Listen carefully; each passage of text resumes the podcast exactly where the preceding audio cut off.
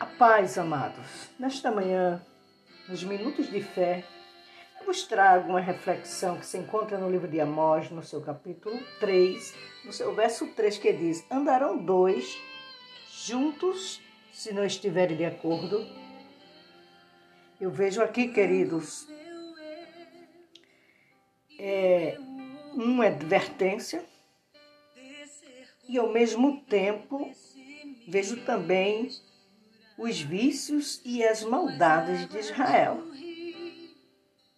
Se os irmãos observarem a palavra de Deus, o povo de Israel eles não eram unidos.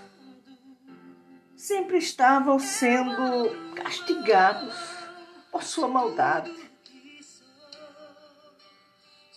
Mas nesta manhã, queridos, não é diferente conosco. Que mais tem hoje é desunião no nosso meio, é no mundo também. É gente querendo trair, é gente querendo é, machucar, é uma maldade que muitas vezes leva até a morte. Mas nesta manhã, o Senhor diz: andarão dois juntos se não estiverem de acordo? Não anda, queridos, porque um quer sempre derrubar o outro, machucar o outro, entristecer o outro. Mas nesta manhã, ainda dá tempo de você se arrepender de você tirar esta maldade do teu coração. Deixa Jesus entrar na tua vida. Porque uma vida que tem Jesus é diferente.